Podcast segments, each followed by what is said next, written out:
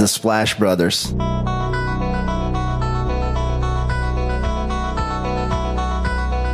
The Splash Brothers, is that? The Splash Brothers.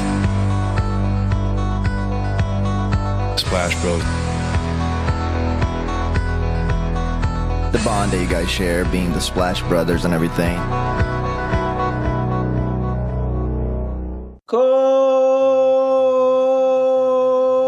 Anderson.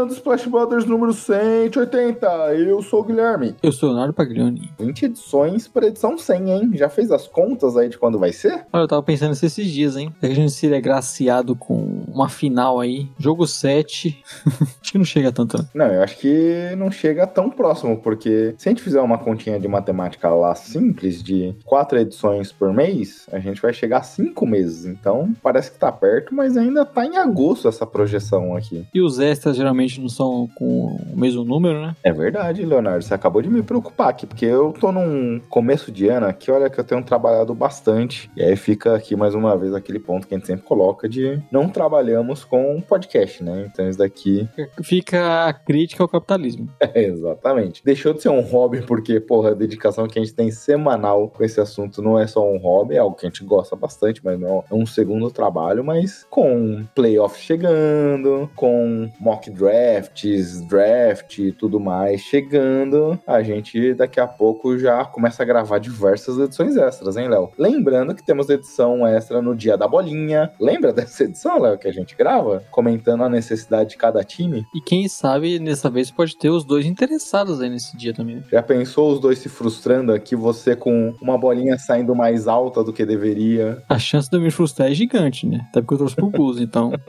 Frustração é meu sobrenome. Eu espero, pelo menos, o, o- os Spurs terem me frustrado já esses dias, viu, Léo? Porque tá vencendo o jogo. E quando um time tá tancando, vencer nunca é bom. Bom que o Rockets tá vencendo também. É, só os Pistons que não estão, mas enfim. Vamos pro nosso podcast? Vamos. Começando com as efemérides aqui. Uma lá distante, em num longínquo 21 de março de 53, Red Rocha e Paul Simon batiam um recorde de maior minutagem num playoffs com 67 minutos jogados. Eles perderiam aquele jogo. Segunda efeméride é uma curiosidade histórica da liga, pois em 21 de março de 49 tínhamos o primeiro jogador draftado da história, é o primeiro, a primeira escolha geral que teve pelo menos 10 pontos de média em toda a sua carreira. Ela foi Howie Shannon, draftado pelo Providence Steamrollers. Steamrollers, que é nome de time de futebol americano aqui no Brasil, mas esse era o terceiro draft geral que acontecia no draft da NBA. O primeiro nem chegou a jogar pela liga, o segundo teve média de dois pontos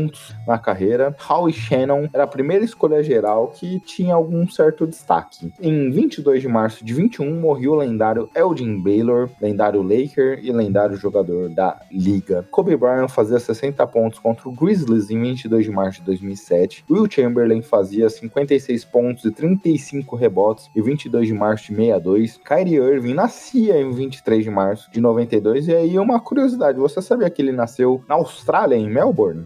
Já tinha visto alguém falar sobre isso. 23 de março também é a data de nascimento de Jason Kidd, 1973. Ainda seguindo nos aniversariantes da semana, Moses Malone nascia em 23 de março de 73, também 73. Agora me assustei, eu- devo ter anotado errado aqui. Eu acho que ele nasceu antes, viu? Porque ele não tem a mesma idade do Jason Kidd. Ele parou de jogar, deve ser 53, viu? Que ele parou de jogar no começo dos anos 90. O Kidd nem tinha jogado ainda. Algo de errado não está certo. Exatamente. E agora uma lembrança interessante para os torcedores do Suns, hein, Léo? 24 de março de 2017, Devin Booker fazia seus lendários 70 pontos, que só esse ano dois jogadores já superaram essa marca. Curioso dessa marca que veio numa derrota do Suns para os Celtics. Mais aniversariantes com Chris Bosh nascendo em 24 de março de 84. E para fecharmos aqui as, as efemérides, Kyle Lowry nasceu em 25 de março de 86. É como você citou, né? O Devin Booker, 70 pontos naquele time do Suns, que é totalmente diferente do que é hoje, né?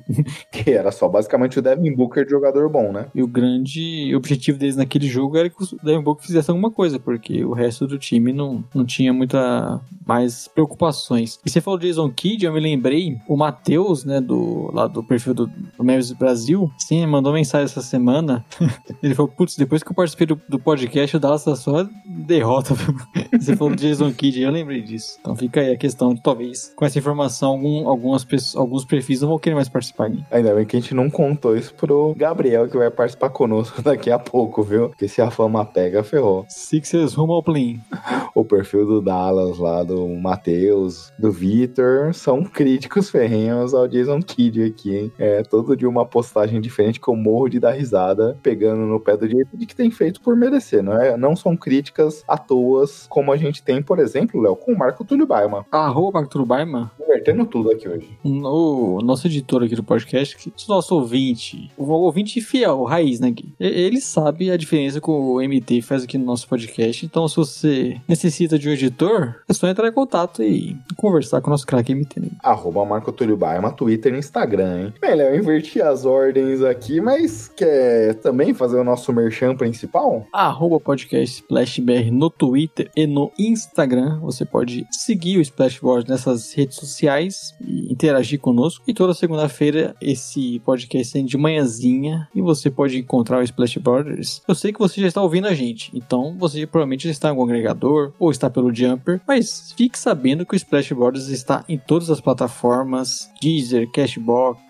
Spotify, todos os outros. Então, até mesmo se você for recomendar para seu amigo, você pode falar: bom, é só você pegar o seu agregador, pesquisar por Splash Brothers e aproveita já seguir, já dar aquela avaliação positiva no nosso podcast. Exatamente, Léo. Bem, e eu tenho seguido aqui na minha busca incessante, assim como o Monark, o Carrier tem uma busca incessante pela liberdade de expressão, Léo. Eu, encampei essa luta aqui em relação ao Five Stars no Spotify, em qualquer outro agregador. A gente cresceu aqui algum, algumas curtidas, mas tem um potencial para mais, Léo. A gente não chegou nem direito a 5% em todos os nossos seguidores no Spotify, então o pessoal pode ter um potencial melhor ali. Quando talvez eu comecei essa campanha, tava em 2, agora a gente já ganhou 3% aqui, Léo, mas é uma possibilidade de vocês irem lá, darem essa avaliação positiva, não custa nada para você, seja no Spotify, seja Apple Podcast, Google Podcast, Pocket Cast, qualquer agregador aqui, mas isso é muito importante pra gente, porque produzir um conteúdo aqui é, sem ter alguma grande marca por trás, sem ter um grande apoio, você ter um financiamento coletivo, custa bastante pra gente em termos de preparação de pauta, buscar convidados, fazer a gravação, depois a edição do conteúdo com o MT, tudo isso é bastante trabalhoso pra gente, tudo isso gera bastante trabalho. A gente brincou aqui, né? É, não ganhamos dinheiro com isso,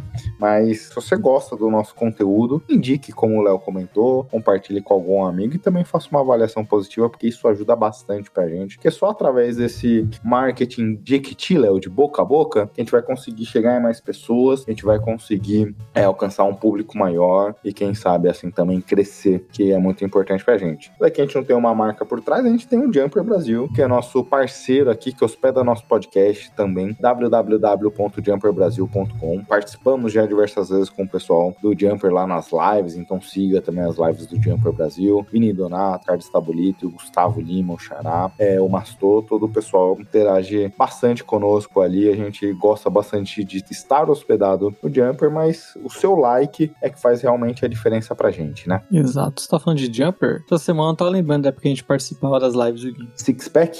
Grandes tempos. Grandes tempos de. Eu tenho dúvidas, Léo, se o momento mais divertido das lives do Jumper era a gente analisando os conteúdos lá, discutindo, ou depois o Ricardo Sabolito contando a grande indicação cultural que ele tinha pra noite em questão. E os grupos, né? Ficava uma resenha, né, depois. É, eu lembro quando você fez lá o, a figurinha do João Kleber e tudo mais. Bons tempos, viu, Léo? Bons tempos. Será que seremos convidados esse ano pra live do, do draft? Não sei, viu? Não sei qual é a nossa moral com o pessoal do Jumper ainda. A gente não tá aparecendo lá faz tempo, né? É, exatamente. Acho que eles devem estar chateados com a gente.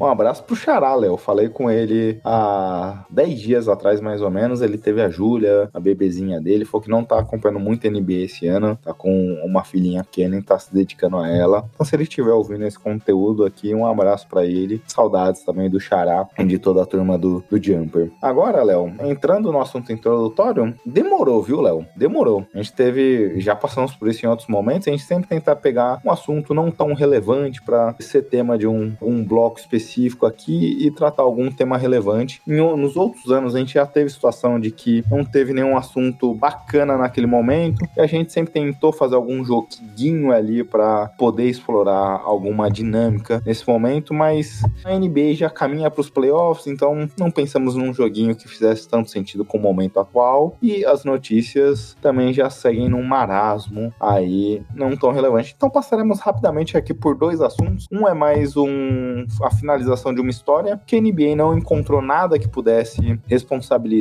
ou que pudesse incriminar o Jamoran de estar portando ou não uma arma dentro das instalações, dentro do voo, alguma coisa nesse sentido. Então acabou punindo o jogador apenas com oito jogos. Ele não disse se voltará após esse, essas partidas ou não, porque quando logo depois que teve a situação ele pediu o afastamento eh, da franquia naquele momento. Memphis o puniu com dois jogos. Agora a gente tem também a punição oficial da NBA de oito jogos, Léo. Ele mostrou a arma, né? Acabou não fazendo nenhuma ação depois disso, mas de certa forma, pelo, pela forma como a NBA tem tentado coibir essa relação de armamento com a própria liga, acabou sendo barato, né? Exato, é. Foi aquela questão, né? Até podia ter uma punição de 50 jogos, dependendo do que a NBA encontrasse e tudo mais. Mas como foi essa questão aí do vídeo, não sabe muito bem o que mais aconteceu. Tivemos esses oito jogos de punição. A questão é muito mais né, de como tá a cabeça do Jamoran, ou até mesmo em relação aos companheiros e tudo mais. Como ele vai poder se preparar,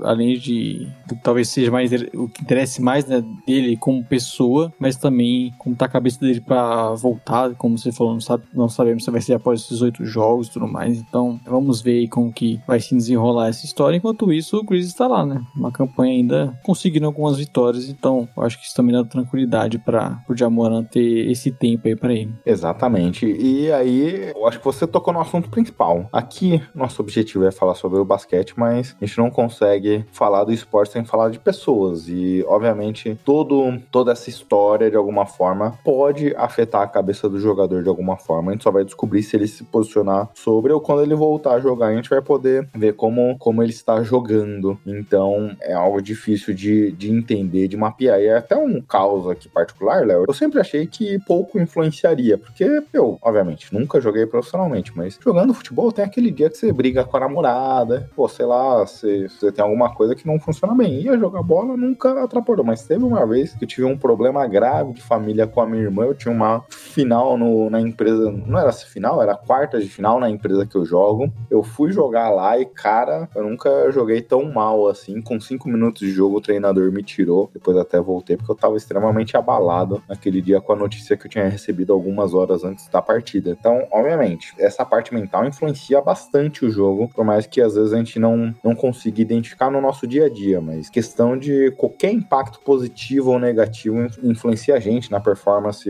física ou mental é capaz de afetar. Então a gente não sabe, porque o já não falou nada sobre, a gente não é psicólogo também, para com alguma declaração dele conseguir fazer a leitura desse impacto ou não, mas é, é o que mais nos preocupa nesse momento, né? Em relação à questão mental do Jamoran, a gente já viu em outros momentos Kevin Love, DeMar DeRozan falando sobre esses pontos e como prejudicou a performance deles e como eles sempre acharam um tabu falar sobre, é o ponto de preocupação. Mas olhando dentro de quadra, temos pouco menos de 20 jogos até o final da temporada regular. Eu acho que ainda o Memphis se o Jamoran quiser voltar, vai trabalhar com um pouco de cuidado ali, esse potencial retorno do jogador, pensando principalmente nas questões extra-quadra do atleta. É, tem que ter muita cautela nessa, nessa hora, né? Como você falou, não são robôs que nós estamos lidando, então precisa estar com a cabeça boa para poder desempenhar né, o que o, todo mundo acaba esperando. E ele é sempre um jogador que chama muita atenção, né? Então, isso acho que faz com que o Memphis tenha mais cautela e que ele possa estar se recuperando bem pra, além de melhorar, né, voltar bem a fazer o que a gente gosta de ver o Jamoran fazendo. É, e agora, Léo, outro assunto pra gente passar rapidamente sobre, que a notícia saiu agora há pouco, antes da gente entrar no ar, e pouco, e a gente tem pouco a agregar na notícia, mas que Michael Jordan está num processo é, avançado de venda da sua participação, ele que é o principal acionista do Hornets, então ele está nesse processo de venda da franquia. O ponto é, com o Michael Michael Jordan, o Hornets nunca conseguiu ter uma equipe competitiva, né? Então, não sabemos a influência direto. Ele sempre foi um cara contra-tanque de alguma forma. Algumas situações inusitadas dele com mais de 50 anos, incomodado com a performance do time, indo jogar contra os atletas com os reservas e vencendo a partida. E fez o trash talk criticando todos os atletas, ele nunca te, conseguiu montar um time muito competitivo, sempre tentou ali ser de alguma forma anti-tanque e por ser um mercado pequeno, também nunca conseguiu atrair muitos free agents. É uma triste informação por ser o Jordan, quem é o Jordan, mas pensando no Hornets com Lamelo e tudo mais, olhando as últimas vendas, valores de franquias da NBA, é uma ação que pode fazer com que ele ganhe muito dinheiro e talvez faça com que a equipe também, numa nova gestão, consiga dar um passo além. É, tem essa questão, né, como você falou do seu Jordan, talvez seja meio triste, né, se ele ficar, vamos dizer assim, ainda mais longe da NBA agora, porque ele não vai ter nenhum time e tudo mais, já é um cara que aparece pouco, né? Então, por esse lado, acho que pode ser meio chato pra gente que gosta e quer ver o Jordan e isso acontece poucas vezes. É, a questão da venda é aquilo, né? O que dá pra gente comentar é que, primeiro, não vai ser a gente que vai comprar, né, Gui? A gente já pode trazer essa informação pro público aí. Não é o Splashboards que tá nessas conversas avançadas e vamos ver qual, qual vai ser os valores, né? Porque, diferente das outras vendas, eu não sei se vai ser uma das maiores essa do Hornets. É, não saiu ainda a notícia do potencial valor, mas veremos aí o desenrolar das histórias. Em breve a gente promete trazer updates sobre. Esses dias o Mark Williams, lá o pivô rookie do Hornets, não, ele não reconheceu o Jordan ali no... Existe uma pesquisa, né? Vai, vai saber se é por isso que eles resolveram vender o time. Porra, o jogador que eu escolhi no primeiro round não sabe quem é, não dá mais pra administrar essa porcaria, eu desisto. O Jordan falou, pô, se sentiu desrespeitado, viu, Gui? Ah, totalmente. Assim como ele já falou no, no documentário dele lá na série, ele levou pro pessoal isso e falou: eu não posso ser. O Mark Willis não me reconhecer, eu vou ter que vender esse time. E existe uma pesquisa, né, que foi feita anos atrás, que dizem que foi até um dos motivadores do Jordan pensar em fazer o Last Dance, que era a juventude reconhecer muito mais o Jordan pelo meme dele chorando do que quem era o Michael Jordan efetivamente. Então, isso daí foi um caso que eu confesso que eu dei algumas gargalhadas na hora que vi, viu, Lão? Bom, pro assunto principal, porque falaremos agora com um perfil inédito aqui no Splash Brothers. É isso, bora falar de Sixers. Sixers. Léo, a gente quase falando junto, eu lembro quando a gente queria fazer entradinha aqui do podcast como se fosse banda de pagode. hein? Nossa, grande momento. Eu sou o Guilherme Eu sou o Nara Paglione e nós, e nós somos, somos, os, os os Splash, Splash Brothers. Brothers. Não deu certo agora, não deu certo lá atrás, viu? Nem com o MT acho que isso fica bom. né? Exatamente. Bem, vamos lá então? Splash! Bem, Léo, vamos trazer um time que a gente estava até conversando esses dias, né? Acho que a gente não falou nos assuntos principais do Sixers, e é um time que vem jogando muito bem, então a gente vinha devendo uma análise mais profunda sobre a equipe de Filadélfia. E para suprir um pouco dessa necessidade, a gente convidou o Gabriel aqui do Sixers Depre, arroba Depre Sixers, lá no Twitter, pra gente explorar um pouquinho essa temporada de Philly, né? É isso. Seja bem-vindo aí, Gabriel. Pô, muito obrigado pelo convite. Eu agradeço pela confiança de vocês em chamar aí pra poder trocar essa ideia aí pra gente né, desmembrar um pouco mais do que tá sendo o Sixers nessa temporada. E se você quiser reforçar um pouquinho também do, do perfil, se você quiser deixar seu arroba pessoal. E, bem, o Depre teve momentos complicados do Sixers, né? Mas esse ano, o que, o que vem achando, assim, de maneira geral da temporada? Vai, se, se for bem nos playoffs, vai mudar esse Depre? Olha, se for bem nos playoffs, espero que mude. Vai mudar. Vai mudar. Mas eu pouco cético, eu não sou dos mais otimistas em relação aos Sixers, até pelo, pelo treinador ali, mas é pelo histórico de dicas recentes nossos aí, mas esse ano eu tô um pouco mais confiante do que o habitual. Boa. É bem, Léo, começando aqui, vamos começar justamente um pouco sobre essa questão é, em relação às dificuldades dos Sixers que faz a gente ter um pouquinho de dúvida e explorar um, um pouco de diferença para esse ano, né? Porque quando a gente olha ah, os últimos anos de Doc Rivers, a gente teve algumas dificuldades num ataque um pouco mais travado. E quando a gente olha essa temporada, é um dos é o quarto melhor ataque em eficiência. Obviamente, um jogo ainda é de muita jogada de isolations, dependendo muito dessa modalidade para abrir espaços, buscando muito também os, os drives e também os spot-up shooters, mas o aproveitamento de três tá sendo bem legal esse time esse ano. E como você vem achando do ajuste feito aqui, principalmente quando a gente olha esse elenco de apoio, ano- ano passado após a troca do, do- pelo Harden, o time de maneira maneira geral, ficou bem deficitário em termos de peça, né, Gabriel? Esse ano, com os ajustes de rotação, chegando gente nova, pelo menos a dinâmica de ataque ali, a tática é bem simples, mas vem conseguindo ter muito sucesso aqui no Êxito da forma como vem jogando, muito por esse perímetro que tem conseguido pontuar de maneira interessante. Então, cara, ainda me incomoda um pouco no ataque do time, né? Como poucos jogadores estão envolvidos. É compreensível, porque o Harden e o Embiid são armas ofensivas históricas, mas às vezes a gente sente falta, assim, de outros jogadores também recebam mais a bola. O Maxey é o terceiro nome, né, ofensivo do time. É, mas, enfim, a gente nota que a movimentação é lenta, o time tem um, joga um pace bem baixo, inclusive no começo da temporada era, era a equipe de pace mais baixo da NBA nos últimos cinco anos, que mudou agora ao longo do tempo ainda bem. Essa é a grande questão acerca do, do Sixers, né, além do, da falta de um playbook, faltado em coletivizar o time e principalmente no, no clutch time. A gente vê ali momentos que o time tá com a corda no pescoço, que precisa de uma criatividade a mais, é, simplesmente não aparece, porque o treinador não, não propicia isso para. Né? Nesse sentido, quando a gente olha o starting, o starting five ali, Harden, Maxey, o Tobias, Embiid, a exceção do PJ Tucker, é, indo bem na linha do que o Gabriel falou, todos eles têm potenciais criativos de bater para dentro, de criar alguma jogada mais coletiva. Nesse sentido, o jogo é muito baseado nas isolations, né? Quando a gente olha aqui, o Sixers é,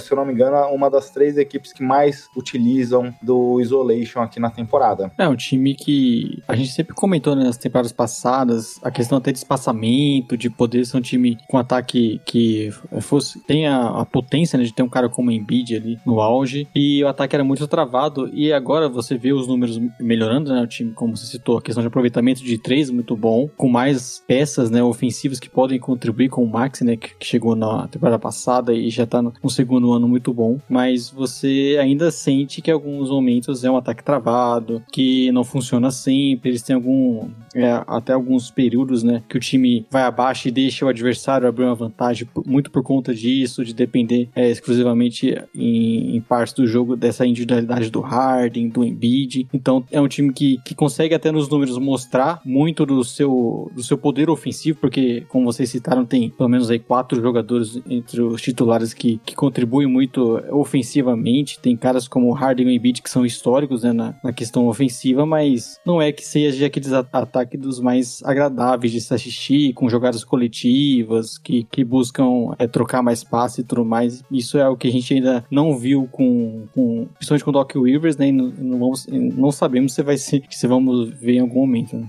Uma das seis equipes mais, cinco equipes mais lentas aqui de toda a temporada, como o Gabriel falou, já foi pior nesse quesito. Mas joga num pace muito lento, gosta do jogo de meia quadra, então acaba também é, tendo algumas dificuldades nesse sentido de trazer uma velocidade maior, de ter, ter uma pontuação mais fácil. Obviamente, o time já tinha um, um pace um pouco mais lento. O Harden gosta de jogar muito nesse jogo de meia quadra, isso influ, influencia bastante. Então é um fator, mas de certa forma o que vem mantendo aqui, Gabriel, quando a gente olha o time, todos os jogadores com pelo menos quatro tentativas de bola de três, superior à média ali da NBA, de 37, com pelo menos 37,5 de aproveitamento. Então Harden chutando mais de 7 bolas, quase 40%, Tobias 4 bolas e meia, 38%, Maxey chutando 6 bolas, 40%, Niang 5 bolas, 41%. Então, de certa forma, apesar do estilo de jogo é, ter seus problemas, como você falou, e depois a gente pode até discutir é, o impacto disso pensando em playoffs, nesse momento o time tem conseguido se aproveitar bem das bolas de três. Então, é um estilo de jogo que a gente sabe que na pós-temporada tem, tem uma dificuldade de se manter um aproveitamento tão alto, as defesas se ajustam, mas nesse momento vem funcionando de certa forma essa proposição. Então, cara, essa questão é bastante interessante de se analisar, porque naturalmente times com paces mais lentos é, geralmente são equipes que pautam o jogo muito no garrafão, pouco espaça, espaçamento reduzido, né? Sixers a gente nota que isso acontece ao contrário. Apesar do time, enfim, o Embiid é uma peça central do garrafão e o fato de um pivô, né, do tamanho dele, apesar dele ser bastante ágil para a posição, ele ainda é lento, né? O padrão de NBA ainda é jogador pesado, é, torna o time mais lento, ainda mais com jogando em ISO, né? E o Sixers vai completamente em contramão disso. É um time com, como comentou, a média de acima de quatro tentativas de três pontos por jogo, né? E com aproveitamento bastante interessante, 37,5%, e com vários jogadores acima do 40% e com um volume interessante de arremesso. Então isso é uma coisa interessante de se observar. Deu um destaque assim rápido pro Harden, que a gente sempre teve aquela visão do Harden como um jogador muito é, do individualismo né, na, na, na, época de Houston ali. Cara, ele acredito que ele tá sendo um arremessador bastante subestimado nessa temporada. É, em catch and shoot ele é top 5 da NBA ou até top 3, 3, se eu não salvo engano, e um aproveitamento, assim, acima de 40%, um pouquinho acima de 40%, que é a segunda melhor marca dele na carreira, tá? Desde a época do que ele não fazia uma marca tão, tão boa quanto nessa temporada. E aí, Léo, vem também a questão das, das assistências, né? É um time individualmente que vem funcionando principalmente nesse duo. Harden, nesse momento, é o líder de assistências da NBA e Embiid é o líder de pontos. É, são dois jogadores aí mais é, dominantes em suas funções né, na temporada, conseguem levar muito bem esse ataque. Eu acho que até esse número de arremessos aí, do, esse bom aproveitamento do Sixers também se deve muito ao impacto que esses jogadores causam em quadra, né? Como o Gabriel falou, potência e a dominância do Embiid no garrafão, isso gera um espaçamento mais pro perímetro. O Harden foi sempre um cara, né, que desses armadores que conseguia encontrar muitas assistências em drives, eh, achando esses jogadores no perímetro. Então, o nível de jogo desses dois jogadores acabam contribuindo por mais que ainda não seja, como a gente falou, aquele ataque dos mais espetaculares, dos melhores que a gente já viu. Com certeza, por, só por ter esses dois, esses dois caras em quadra, eles acabam impactando. E isso gera uma facilidade até para os companheiros e com certeza é o que leva os Sixers aí a essa boa fase. Esse lance do, dos drives com barba é um fator, né? Obviamente, o Sixers está no topo dos isolations, é muito por conta do barba. O Sixers está no topo também em drives, é muito por conta do barba. Duas características muito fortes no jogo dele. E aí, Gabriel, quando a gente olha no passado, principalmente nos playoffs, muita gente criticou ali a forma displicente até como o Barba levou, parecia em muitos momentos pouco fora de forma. Esse ano ele falou que ia se dedicar muito mais em relação à sua preparação física. Então a gente vê aqui ele olhando toda a NBA, é o vigésimo em drives por partida, então mostra que ele tem conseguido bater para dentro. Obviamente, a gente olha 20, parece vigésimo, não é muita coisa, mas tem muitos jogadores aqui que jogam nesse estilo. NBA tem cada vez mais utilizando as infiltrações para criar jogo, então esse é um fator importante. Décimo primeiro em assistências a partir dessas infiltrações.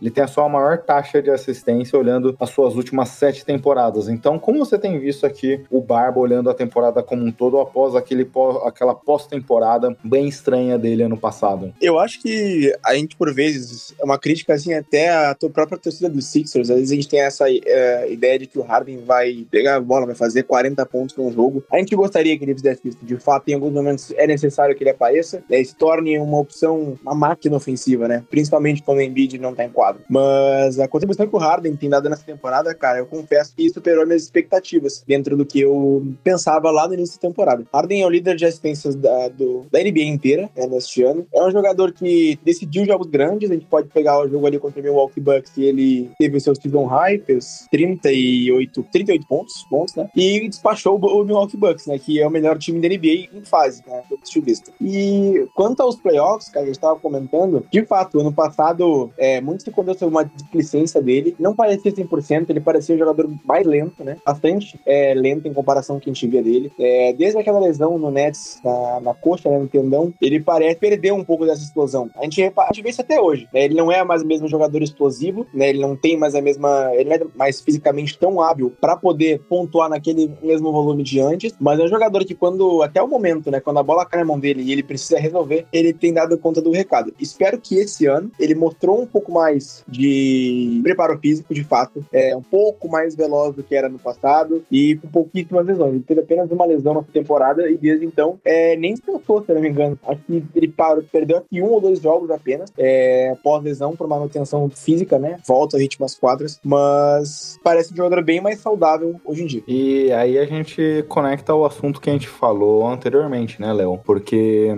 o time tem muito talento ali em, cap em capacidade de pontuação, pelo menos olhando aqui os principais jogadores. Então, nesse sentido, o Barba tem jogado de uma maneira bem tranquila e algo que, por mais que o Gabriel falou, e é verdade, toda a mídia sempre falou do Barba Fominha, ele já deu algumas declarações que sempre gostou muito mais de dar o passe do que necessariamente a assistência. Obviamente, no Rockets, a gente, ele ficou marcado por outras questões, até pelo elenco, né? Mas aqui a gente tem visto ele gostar muito desse tipo de jogo, dessa proposta de jogo. Parece estar se divertindo bem com a forma como ele tem conseguido engajar os companheiros. É, é um Harden um pouco diferente daquele do Rocks, porque ali ele o jogador, a gente até brinca, falou algumas, alguns episódios atrás, né? A questão do Damian Lillard com sequência de jogos de 40 pontos, era um Harden no Rockets. E, obviamente, esse é um pouco diferente. É um jogador que, que talvez até por questão física, da, da idade, né? Ele já não. Você não vê ele sendo tão agressivo sempre assim. É um jogador que, que contribui muito pelo seu estilo de jogo, como vocês falaram, para influenciar nos companheiros, encontrar as assistências, encontrar os jogadores no perímetro, sempre achando bons passes. Então ele dá para dizer que nesse novo estilo se adaptou muito bem, vem lidando super bem com isso. Quando o time necessita, ele também consegue ser agressivo e, e pontuar mais. Só que no geral você tá vendo ele sendo mais esse cara dos passes, comandando pick and roll com o Embiid, encontrando o Embiid, né? Colocando o Embiid em boas posições. Não necessariamente sendo aquele jogador de tá sempre metendo 35 pontos, 40, por, 40 pontos por jogo, como era no Dá para dizer que é um novo Harden, embora a gente estranhe alguns momentos, né? Você vê alguns jogos que de repente acabou o primeiro tempo e ele mal arremessou e tudo mais. Tem algumas, alguns momentos que você vê o Harden poder, podendo ter mais volume, só que com certeza é uma grande temporada e dá pra ter um alívio, né? Que eu lembro que no final do ano passado a gente teve, teve algumas dúvidas se o Harden voltaria a ser perto do que, do que ele já foi. Embora ele não seja aquele jogador pontue tanto mais, com certeza ainda tá num, num grande nível, né? Os maiores, com certeza os melhores playmakers aí da, da temporada. É, Léo, quando a gente olha, esse ponto é algo que tinha me chamado a atenção, eu não tinha trazido pra pauta, mas você foi falando, eu falei, putz, deixa eu pesquisar aqui. São 19 jogos essa temporada com menos de 20 pontos. Algo quando a gente olha a carreira como um todo do, do Barba, é algo que a gente nunca imaginaria, né? Mas quando a gente olha também essa sequência dos 19 jogos, apenas 8 jogos ele não teve pelo menos 10 assistências. Então, é um pouco da proposição aqui do Barba que mudou, é, obviamente mudou.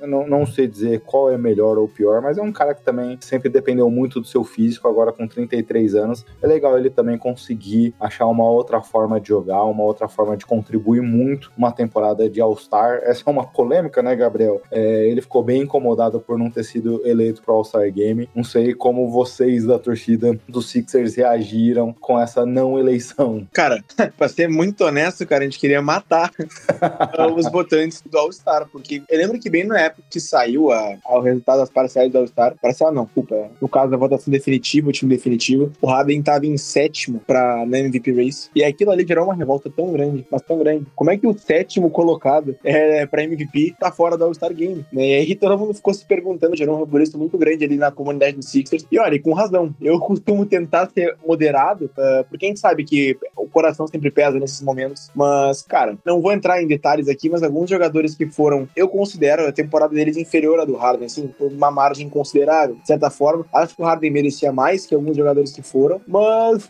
passou, né? Águas passadas não tem o que fazer. Agora é tentar usar esse ódio, né, pra, pra vencer, ganhar um título. É, é, o ponto que você falou é central. Eu lembro que o Léo trouxe para essa discussão também, é, em relação quando a gente olha a corrida do MVP, ele não ser eleito pros jogadores do All-Star Game, foi um absurdo. É, Léo, um ponto que também é curioso sobre esse time, se a gente olha historicamente na gestão do Aki Rivers, era um ataque sempre com muitas dificuldades. Esse ano eles, o ataque destravou demais a sua capacidade. O time sempre teve uma excelente defesa ali, top 10 da liga. E esse ano o time tá um pouco atrás nesse quesito. Mas é uma defesa bem versátil, né? Quando a gente vê com o Barba em quadra, bastante de troca de marcação, do jeito que ele gosta de jogar. Com o Camaronês já é uma proposta diferente, dando protegê-lo ali para que ele não saia nessas trocas de marcação, sempre deixando ele próximo do, do aro para conseguir ajudar na defesa ali nas infiltrações e tem conseguido principalmente ter uma boa defesa de perímetro ali, é, muito por conta das peças que chegaram nesse ano, focando bem no seu desenvolvimento defensivo. É, o time, como você falou, não é das questões das estatísticas avançadas, nos melhores, como já foi o Sixers no lado defensivo, mas tem boas peças, defende muito bem o perímetro, como você citou, a questão dos jogadores que chegaram, o Melton e o PJ Tucker traz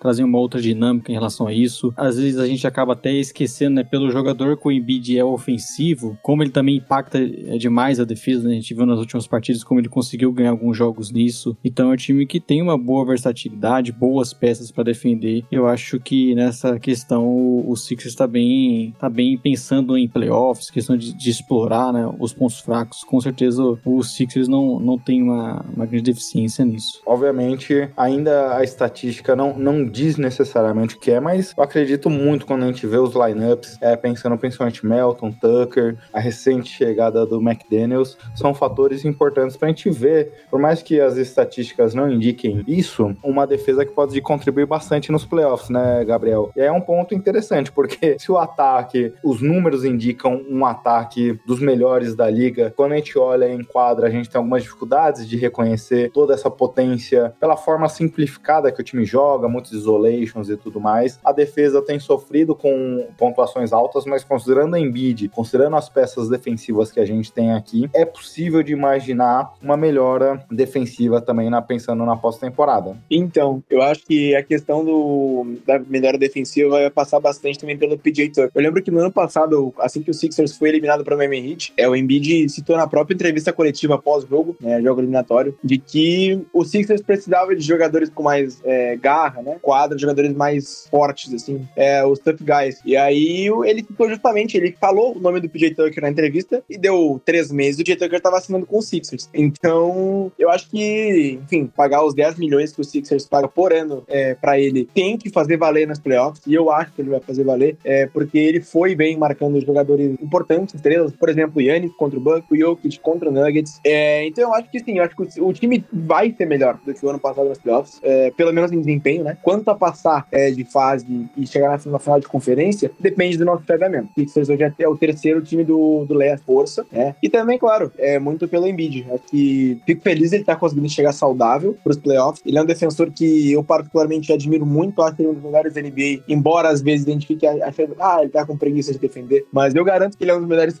da NBA nisso. Chega na pós-temporada, a defesa uh, acaba se tornando ainda mais importante, mais latente do que é. E ele tem boas atuações defensivas, historicamente falando. Então eu confio bastante nele. Tem ainda a questão do McDaniel, que é um jogador de grande envergadura, alto, bom em rebotes, já contribuiu bastante com isso. Muito interessante. O Melton também é um bom defensor, apesar da, da baixa estatura. Então, assim, acho que o time tá bem mais encaminhado, bem mais conexo do que era no passado. E ganha bastante variações, né, Léo? Aqui a gente pode ver Sim. diversas proposições, lineups, que até um ponto entrando no Embiid, a gente já discutiu em outros momentos, é que historicamente esse Sixers com o Embiid sempre sofria demais quando a gente via o net rating dos times sem Embiid, era uma diferença absurda, o time tomava, perdia por goleada nos momentos sem o Camaronês. Esse ano tá perdendo é, quando o Embiid não tá em quadra, mas só por um ponto. Então passa por um fator fundamental essa manutenção de um time competitivo quando o Camaronês não, não estiver em quadra. E essas peças que permitem diversas variações também dos lineup pode ajudar a corrigir algumas rotas ali em momentos cruciais na pós-temporada. É, um time que pode dar outras alternativas, né? A gente sabe que sempre o Embiid, quando ele não tá em quadra, é grande questão dos Sixers. Eu até achei que foi o que talvez tenha faltado, né? O movimento que faltou pro Sixers na deadline, conseguir um estilo de jogador, um pivô mesmo, para ter alguns minutos sem o Embiid. Eu acho que o Montazero tá, tá longe de ser um cara que você vai confiar nisso, né? Então a questão em alguns momentos vai ser PJ Tucker, como sabemos, né? Formações mais baixas, porque não tem como não ser impactante um Embiid no banco, mas também não dá pro time depender tanto assim e não poder descansar alguns minutos. Então ter essas variações eu acho que vai ser bem importante, principalmente pensando nesse, nesse que talvez tenha sido a, a grande questão negativa dos Sixers nos playoffs passados aí nos últimos anos. É, tem sido um problema histórico aqui, mas acho que para esse ano, pelo menos o que eu tenho visto, obviamente o ataque, com, principalmente sem o Embiid, vai, vai mais nos isolations do Harden, o time passa a ser mais lento ainda em alguns sentidos, mas é, obviamente em termos de peça, dá para acreditar pelo menos numa evolução um pouco melhor. É impossível não discutir também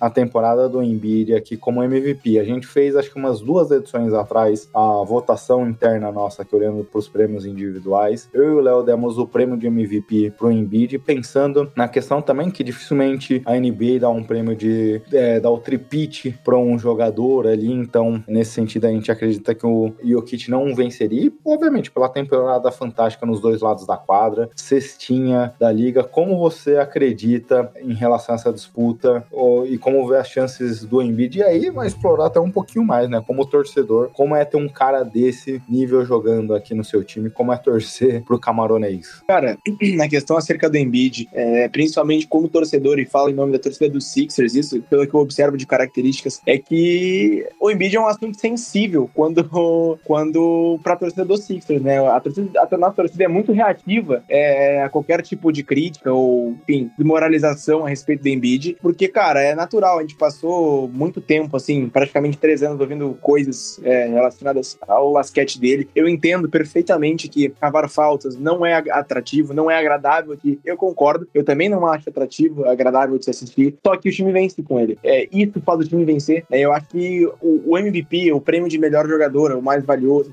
como vocês quiserem, tá atrelado a isso, fazer o time vencer. Então, é fantástico, cara. É absurdo, assim, ter um jogador que, que pode confiar uh, nos dois lados da quadra. Eu hoje enxergo ele como um jogador com menos é, falhas em seu jogo na NBA. Ele tem poucos pontos fracos, de fato, em seu jogo que podem ser explorados, né? A gente olha, assim, uma análise por cima do jogo dele, a gente não enxerga, é nada muito gritante. É, e, cara, ele é uma pessoa também que, particularmente, é, como pessoa, admiro muito. Assim, é, muito, muito fã dele, muito fã. É o jogador que eu mais gosto na história da NBA. É muito satisfatório ver que agora, depois de tanto tempo, é, ele tá recebendo um reconhecimento bastante interessante do público. É bastante gente falando bem dele, enfim, exaltando ele. Só pelo Twitter a gente tem um termômetro, mais ou menos, de como tá a reação das pessoas quanto ao Embiid. E, cara, claro, eu acho que se o Jokic ganhar eu acredito que ele provavelmente vai ganhar. Eu acho é, que ele vai que ele vai tá um pouco na frente pela questão da temporada inteira, que ele se manteve na frente do Embiid é, na corrida. Então eu acho que ele, ele é o favorito por pouca coisa, né? É, o que é justo também. Acho que é justo ele vencer, assim como também seria justo o Yannis ganhar, é, que tá jogando muito, muito, muito, muito. Mas, como vocês disseram, meu MVP também é o Embiid. E, cara, tô torcendo do fundo do meu coração que ele, que ele vença nessa temporada de uma vez por todas, porque é um cara que merece muito mais respeito do que ele tem historicamente e que, enfim, a gente precisa de uma felicidade, né? A gente precisa ser feliz enquanto torcedor do Sixers. Ele também merece isso. É, uma temporada, mais uma, né? Temporada histórica do, do Embiid. A gente fala há muito tempo, né? Como ele vem sempre ali na briga pelo MVP, vem essa briga particular até com o Jokic. E é um cara que a gente disse, né? Além do impacto ofensivo, ele traz um impacto defensivo. Acho que o Gabriel frisou bem a questão de ser um jogador que tem poucas falhas. Ele consegue contribuir em todos os pontos no jogo para os Sixers. Mais uma temporada dominante, cestinha da liga, com jogos absurdos, né? A gente viu ele esses dias aí dando step back para três, definir jogo. Então, o cara com, com um arsenal ofensivo bizarro, né? Por, pela posição. E, e talvez aquela, até aquela questão da historinha que a gente sabe que conta, né, Gui? Da historinha pro MVP, de, dele enfim conseguir, numa temporada aí que ele vem saudável, vem conseguindo jogar muitas partidas, que foi até uma questão que ajudou ele a, a não ganhar um desses prêmios que acabou o Jokic levando. Então, eu acho que temos boas chances, embora a gente sabe que também o Jokic com certeza aí tá, tá bem na briga, né? É que nem o Gabriel falou, a gente tem, a gente tem um privilégio de ver três caras jogando nesse nível numa temporada, que é algo espetacular. É, o Yannis também não dá para ser desconsiderado, mas obviamente aqui o Jokic, como o Gabriel falou, é um dos caras que tem um impacto gigantesco e é difícil achar falha no seu jogo. É quando a gente olha na parte defensiva, que vocês destacaram muito o ataque, para não ser repetitivo, o 21 em eficiência com jogadores de pelo menos 32 minutos é, de média, sétimo em tocos por, por partida na temporada. Então, é um cara que vem contribuindo demais, então é, vem conseguindo pontuar de todos os cantos da quadra, a dinâmica também, como o próprio time vem protegendo ele, construindo as jogadas, tem sido bem legal e até o ponto de evolução dele, né? A gente lembra daquela temporada que ele foi eliminado pelos Celtics, que quase não conseguia chegar no ataque. Ele mesmo falou que começou a trabalhar melhor seu jogo de meia distância. A partir dali a gente viu uma evolução absurda, um ponto que talvez ele não tinha tão bem evoluído no seu jogo, não tinha tanta confiança, passou a ter. Então, o cara vem jogando muita bola. Obviamente, são três caras aqui que qualquer um acho que se vencesse a gente teria poucas críticas, até pela posição na tabela, mas que é legal de ver. E eu tô torcendo pela história do Embiid, como o Gabriel falou, né? É um cara que sempre movimenta muito as discussões fora de, fora de quadra, porque ele sempre se posiciona, ele zoa todo mundo, ele brinca bastante, mas entrega muito resultado. É um jogador que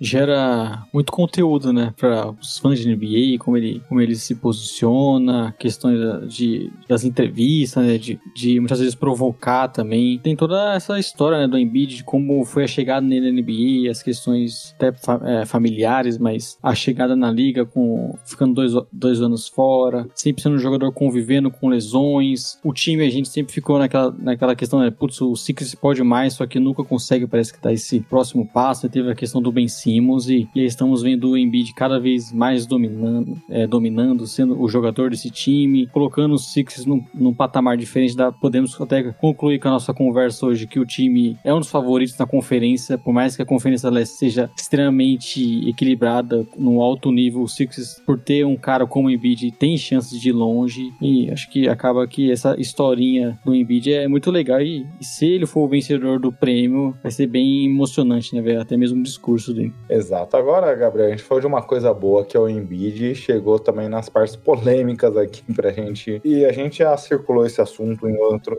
momento aqui, mas que a gente viu e a gente sabe aqui é, de como toda a mídia, o NBA TT, critica bastante o Doc Rivers. A gente vê um time sem muito variedade tática em termos de jogadas, você já falou disso um pouco mais cedo. A questão também de entender o momento dos lineups e fazer ajustes ali termos de jogadores, cada momento da partida. E isso prejudica não só o Sixers, mas até os outros times que ele já passou aqui.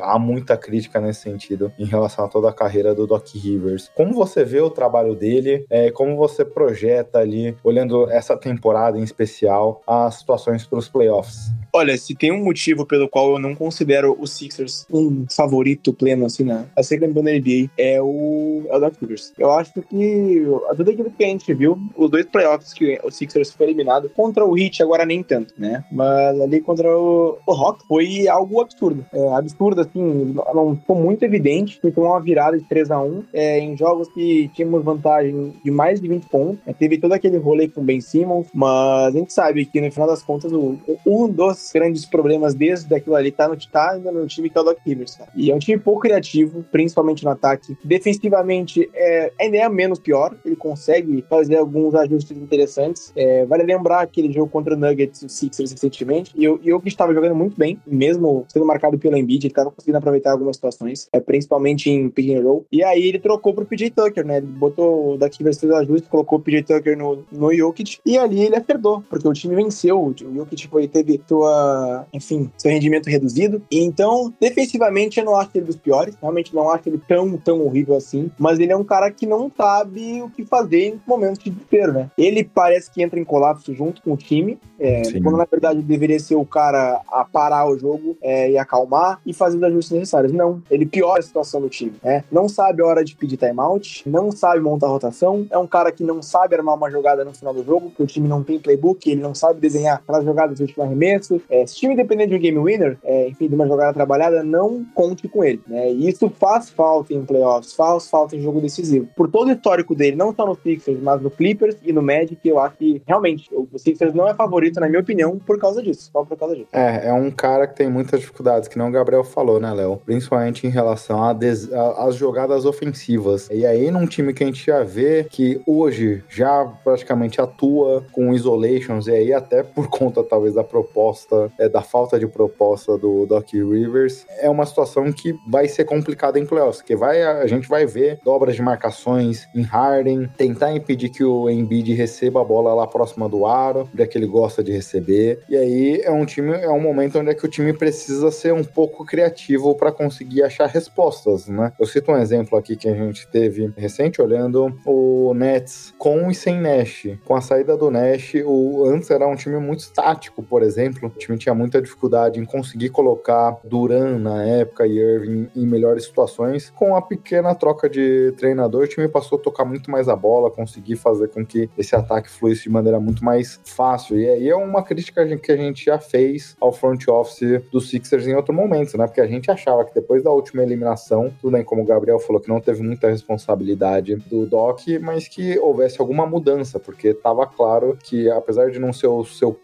o seu principal culpado, tinha, ele tem muitas dificuldades em conseguir achar soluções é, ofensivas para esse time. É, o Doc Rivers é um caso complicado, né? Porque ele sempre tem boas campanhas temporada regular, isso com o Sixers, aí você vê com o Clippers também, né, recentemente. Então, monta em teoria bons times, tem boas peças, né? Esses últimos elencos aí que o, que o Doc Rivers trabalhou foram times que eram aí pelo menos o, os, os melhores de suas conferências, né? E é sempre um ataque meio travado, com muitos problemas. A gente sabe sempre esse problema aí do Doc Rivers de colapsar em playoffs e não ter ideias de ajuste, não conseguir é, mudar situações no momento que as coisas não estão indo bem. Então, por isso que acaba sempre a gente tendo essa dúvida de um time que é forte, que pode ser, como eu falei até lá atrás, o campeão, pode chegar longe pelo talento que tem, mas sempre fica essa questão de, nesses momentos, o que, que o Doc Rivers vai conseguir é fazer, se o ataque vai ser, vai conseguir ser mais coletivo em playoffs, qual, qual vai ser essa rotação, principalmente principalmente em momentos sem Embiid. Então são dúvidas que sempre acaba que deixa mais a gente com o pé atrás em relação aos Sixers, muito por conta do Doc Rivers. Então é difícil confiar tanto, a não ser que a gente tenha uma mudança radical nesse ano. E até é meio triste dizer, né? Porque eu acho que talvez esse, esse talento que o Sixers conseguiu juntar nessa temporada, com os jogadores nas sua,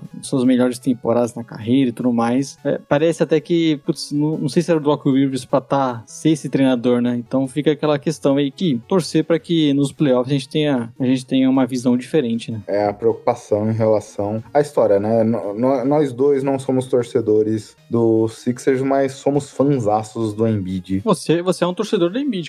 Torço pro Embiid, é um, como eu comentei, é um dos caras mais, é, em termos de provocação, não tem como não amar o Embiid na forma como ele age aqui em quadra. E também sou um fã do, do Harden, sempre gostei do estilo do Harden, apesar do hate que ele serve, que ele é criticado em muitos momentos. Esse é um outro ponto, Gabriel, porque é, se o Doc Rivers, e aí a gente até brincou, eu e o Léo, ano passado, porque se o Doc Rivers é muito criticado em playoffs, o Harden também é. Então é um ponto de preocupação adicional é, em relação a como o Harden consegue manter sua produtividade nessas situações. E aí, junto os dois elementos, né? Porque ele tem algumas dificuldades nesse sentido pela forma dos jogos, de maneira geral, com isolations, e aí a gente vê do, dobra, marcações dobrando e tudo mais. E aí, em algumas situações, ele acaba tendo dificuldade nesse sentido. Mas como você tá confiante também em relação a, ao Barba? Cara, a questão acerca do Barba é complicada. Acompanhei muita coisa dele no Rockets. Inclusive, eu quase fui torcedor do Rockets por causa do Harden. Enfim, aquelas,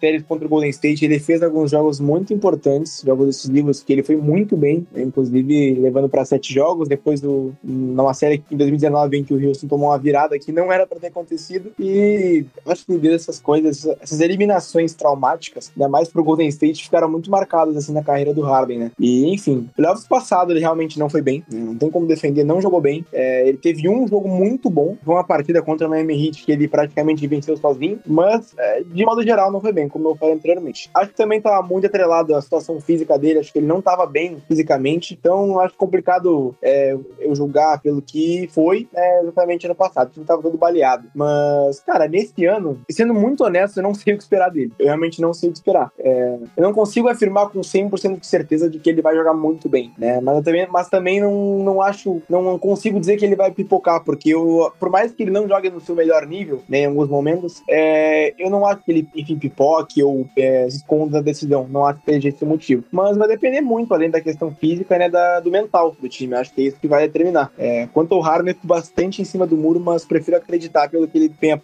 demonstrando hoje, né, que vem jogando muito bem. É, falta talvez ao Harden, né, esses grandes momentos em playoffs, jogos históricos, aquelas arremessas que sempre, quando se lembra de tal jogador, você vai pensar é, nesses momentos em playoffs. Talvez falte ao Harden isso. Dá pra dizer até que muito do, de alguns jogos complicados que ele teve, principalmente na época do Rockets, era também pelo estilo de jogo do Rockets, né, que dependia muito dele, então a, as defesas conseguiam lidar melhor, né, em época de playoffs e talvez pelas peças que tem nos Sixers, ele pode, enfim, aí conseguir é, com uma, uma carga menor, né, ser um jogador aí muito mais eficiente e, e melhor. Por mais da, tem aqueles problemas que a gente falou, né, de não ser aí muito por conta do, até do, do estilo de jogo do treinador, uns ataques que fluem da melhor forma, mas dá para ter uma boa expectativa aí com, também com o Harden pensando no lado individual. Né? É, mas é muito por aí, né, Léo? É, é, o combo que eu citei no começo que preocupa um pouco, porque talvez fosse um treinador mais criativo ofensivamente, talvez a gente pudesse ver alguns ajustes, tentar proteger o Barba em algumas situações. Com, com o Doc Rivers, e aí pegou a fala do Gabriel, que é um pouco das minhas preocupações em relação aos Sixers também. Com o Doc Rivers liderando esse ataque, a gente vai ver o Barba jogando no estilo que ele gosta de jogar. É, obviamente, ele tem a capacidade de, de tirar muitos coelhos da cartola. Pode ver o Barba resolvendo qualquer jogo contra qualquer adversário, em marcação dupla, qualquer, qualquer situação. É, é talvez um dos jogadores mais impactantes é, ofensivamente que, que eu já vi, mas é, você precisa tentar ajudar ele nessas situações. Então, se você conseguisse, em poucos momentos, algumas variações, conseguir rodar um pouco mais a bola, acho que isso seria um fator importante, mas infelizmente é, aqui tem algumas dificuldades mas de maneira geral, Gabriel, como você vê essa temporada, olhando a evolução do Embiid, mais uma vez ele disputando aqui o prêmio, o Max, como o Léo falou, o time conseguiu criar uma identidade com essas peças, né? Independente do resultado ou não, eu gosto do elenco do core que o time montou esse ano. Cara, o Sixers começou a temporada antes da temporada, né, começar, eu tinha muita expectativa no que o time ia mostrar, porque trouxeram os jogadores que o próprio elenco julgou ser deficiências no time, PJ Tucker, trouxeram o Melton, é, o Harden assinando novamente com o Sixers, então eu tava cheio de expectativa. Aí, aqueles 24 primeiros, jogos do Sixers foi uma sequência de 12-12, né, e o Sixers lá por volta de décimo, décimo primeiro na tabela. Ali eu comecei a me apavorar. Me preocupei, é, e eu vi o fim, sim, um túnel sem, sem fim ali, né? E aí eu pensei, cara, vamos esperar, time novo, muito jogador diferente chegando. Aí teve lesão do. Eu não lembro agora se foi o Harden ou se foi o Maxey primeiro. Mas teve lesões, né? O Maxey e o Harden passaram um tempinho fora, né? um mês aproximadamente cada um deles. E o time, mesmo assim, o time começou a vencer algumas partidas. Né? Então, como resumo, tá? Nas primeiras 24 partidas, o Sixers ficou 12-12. Desde então, o Sixers, o Sixers perdeu apenas 11 jogos e ganhou aproximadamente, acho que foram 33, 34 partidas. Tá? Então, assim, teve um crescimento bizarro de produção, né, de produtividade. Claro, muito também pelo tempo que o time jogou junto, o time começou a se entender melhor em quadra. E, cara, esse final de temporada, principalmente, é muito satisfatório ver o que o time tá fazendo. É, agora, só falando um pouquinho para finalizar a minha fala, principalmente ali do, na deadline, a gente esperava que houvesse uma movimentação um pouco mais agressiva acerca de um pivô, porque Montreal Harrell não é mais jogador de NBA, com todo respeito, e o Reed ainda não, não vejo como um jogador ideal, não vejo como um jogador pronto, até porque ele teve poucas oportunidades, né? Agora ele tomou a posição e tá ainda jogando mais, graças a Deus. E o McDaniels, uma surpresa grata na 3 deadline, né? Tá, tá contribuindo mais do que o Taibo vinha contribuindo, é, principalmente na questão de rebotes, porque ele é um jogador mais capaz ofensivamente. Então, assim, o elenco melhorou, o time tá mais entrosado, é, é natural ao longo da temporada acontecer. É, então, cara, as expectativas são boas, né? São boas. Eu tô muito feliz pelo que o time apresentou. Particularmente, é, a única coisa que me chateou bastante nessa temporada foi a questão do Maxey, né? Ele perdeu uh, um mês e meio, dois meses ali com, com lesões. É, foi jogado pro banco de reservas, não estava bem, né? Até três semanas atrás ele não vinha jogando bem. E após ser reinserido no time titular, ele parece que recuperou o fôlego, né? Então as coisas também, é, para ele, começaram a se ajustar novamente. É, a gente não destacou aqui, né, Léo? Mas, obviamente, o Max, como o Gabriel comentou, algumas irregularidades, mas nesse momento vem contribuindo, vem contribuindo bastante. E, obviamente, se consolida como essa terceira peça. No começo da chegada do Barba, a gente olhava muito pro Tobias e a proposição totalmente diferente. Evoluiu muito na bola de três também, né? É um jogador hoje cada vez mais completo, né? Em sua terceira temporada ainda muito novo, né? Entrou com 20 anos na liga e a gente consegue ver o crescimento, como você falou, principalmente como um arremessador, né? E algo que ele tem muito espaço, principalmente depois da chegada do Harden. Então, e é um cara que contribui muito até nos jogos sem o Harden também. A gente vê como faz diferença ter um outro jogador desse nível aí na armação e, e o crescimento dele ali numa escolha que não foi alta, né? Foi lá pra 20, 20, alguma coisa assim. Um cara que com certeza aí faz um diferencial absurdo aí pra, pra expectativa que a gente tem em relação aos Sixers. Bem, Gabriel, era mais ou menos isso que a gente tinha se organizado para falar. Se quiser deixar de novo o, o arroba do seu perfil no Twitter, é, sinta-se à vontade para comentar e a gente agradecer aqui sua participação. Foi bem bacana poder explorar. Eu queria que você pronunciasse o sobrenome dele até, Gui. não, ele só me passou o nome, Léo. Ele não me passou o sobrenome, então. Vou passar no chacorde, então. Gribler. Raras vezes, mas tô acertou de primeira. Aí, Léo, chupa essa. o meu sobrenome é Taniguchi, Gabriel, então eu também sofro aqui. Eu, eu, nem falo meu sobrenome japonês, que eu falar, prefiro falar o sobrenome português, que aí não tem questionamento, mais fácil. Cara, vou então aproveitar a brecha aí, né, pra só comentar um pouquinho ali do, de alguns projetos que eu toco, que são alguns, é, enfim, agradecer primeiro o convite de vocês, cara, muito obrigado mesmo. Lembro que conheci vocês ali na, foi na época do mock draft, acho que foi do Jumper, se não me engano, e é desde ali que comecei a vocês e ter acompanhado é, alguns episódios do podcast. Então agradeço, enfim, mas chamado por um podcast que eu já tinha escutado anteriormente, estava alguns episódios de maneira esporádica. E também, agora vou falar um pouquinho sobre o que eu, que eu tenho feito, né? Eu sou Gabriel, creio, sou criador lá e ADM do Sixers e no Twitter faz aproximadamente três anos. Seguimos lá com um projeto de cobertura do time, né? Ainda minhas opiniões ali. É algo que me faz muito bem até hoje. Estou muito grato pela, pela base ali que eu construí, né? Também é, eu, juntamente alguns outros torcedores, abrimos recentemente também um projeto de podcast, que é. Agora a gente abreviou o nome, né? Agora tá WTA Sixers, né? Que é referência ao We Talking About Crack do, do Harden. Né? Seria We Talking About Sixers, né? E aí, só que o pessoal começou só a usar o WTA e a gente deixou dessa forma mesmo. Posta lá alguns episódios de maneira quinzenal, né? Sobre assuntos principalmente relacionados ao Sixers, mas de vez em quando, né? A gente muda um pouco o foco. E, cara, é isso também. Caso alguém queira me seguir no perfil pessoal, é Gabriel uh, Griebler, só que sem o R no final. É, de Gabriel Griebler só. Então, fica as redes aí pra quem quiser seguir, me acompanhar. Fico muito feliz de essa oportunidade e agradeço vocês mais uma vez. Excelente, a gente agradece aqui. Depois também vou baixar lá para ouvir o podcast aqui, porque eu, eu gosto também de aproveitar os conteúdos brasileiros aqui, o que a gente vai produzindo aqui, principalmente da torcida. Bem bacana. Sempre bom, né, Gui? Acompanhar o pessoal que vê o dia a dia ali do time, né? Cara, é bom ver em português. Cada vez mais temos conteúdo ali dos times. E novamente agradecer ao Gabriel aí que ajudou a engrandecer esse podcast pra gente falar do, do dos principais times aí da, dos últimos anos. Exato. Obrigadão, Gabriel. E vi lá, já adicionei pelo perfil do, do nosso Splash Brothers gremista, hein, Léo? Ih, rapaz. Como é que tá sendo curtir o Luizito Soares? Cara, é um sonho, velho. É um sonho. é, é, o Grêmio é uma paixão antiga minha, de, desde infância, desde pequeno, cara, e acompanhando direto, assim, Libertadores, ia, ia aos jogos. Apesar de morar no interior do Rio Grande do Sul, né? Fui a vários jogos aí da Libertadores, fazer aquele esforço de sair de ônibus cedo para chegar e conseguir os jogos. Então é muito gratificante ver. Depois do que foi o ano passado, né? A tragédia que foi 2021 e 2022 pro, pro Grêmio, esse ano de fato tá tendo uma retomada no cenário nacional, é muito bom. E fico, fico muito feliz, né? tanto com os Sixers quanto com o Grêmio. eu, pelo contrário, é que tô em baixa com São Paulo e Spurs, então os dois eu tô afundando aqui, mas faz parte. Pelo menos os Spurs parece que em breve vai dar uma volta por cima. Eu, São Paulo, não tô muito confiante. Mas é isso, Gabriel, brigadão aí, prazer conversar contigo e, obviamente, em breve a gente chama de novo para falar de Sixers, hein? Claro, e também, quando quiserem, cara, lá no, lá no nosso projeto lá do fala, a gente falar sobre os Sixers também, sinta-se à vontade quando quiserem participar. Em breve a gente tá enviando um convite para vocês aí, tá? Pode deixar. Combinado, vamos participar sim. Com certeza. Prazerzaço. Valeu, Gabriel. Valeu, Gabriel. Valeu, tamo juntos.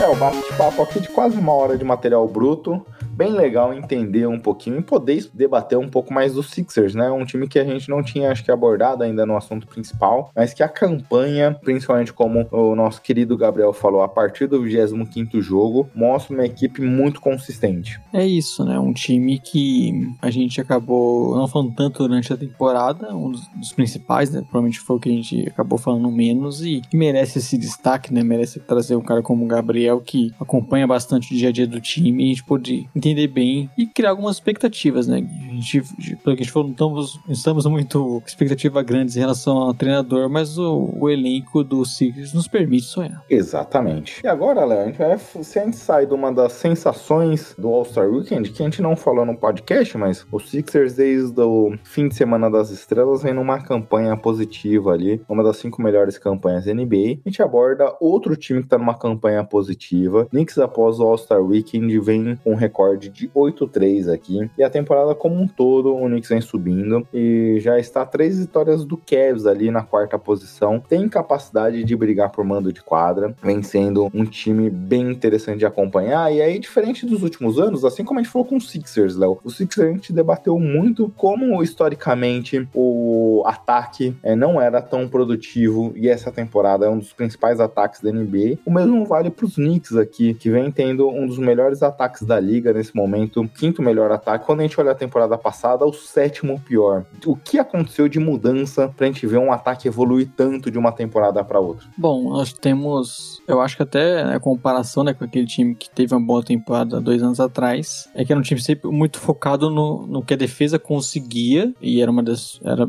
melhor defesa naquela temporada, né, muito forte, e o Julius Randle resolvendo lá na frente, fazendo um pouquinho de tudo, sendo um cara que ficava muito com a bola, um time que dependia em alguns pontos do Derrick Rose. Eu acho que esse é um primeiro ponto a se analisar, né? Esse time hoje, ele é muito mais forte em questão de talento. O Jules, além de Julius Randle, que voltou a ter uma boa temporada, bom aproveitamento de três, ser um jogador aí que consegue causar impacto no lado ofensivo, você tem o Jalen Brunson com certeza aí. Eu acho que é o armador que o, que o Knicks vinha procurando nos últimos anos. É um cara que conseguiu, consegue organizar muito bem esse ataque, ser essa força ofensiva também. E, e o que a gente até viu em alguns momentos, em menor proporção no, no Dallas ele conseguiu manter agora com, essa, com esse maior. E é um time que tem o crescimento do AJ Barrett, né? Após essas temporadas. Então, eu acho que o que faltava para aquele time e que eles conseguiram ali agora nessa temporada é esse time, é essa questão de ter mais talento e jogadores que conseguem dividir também o protagonismo com o Julius Randle. A gente lembra como aquele time era extremamente dependente dele. Né? É, e você vê aqui, Léo, como não era nenhuma questão de mágica, mas o tema é tão evidente assim que eu coloquei aqui na minha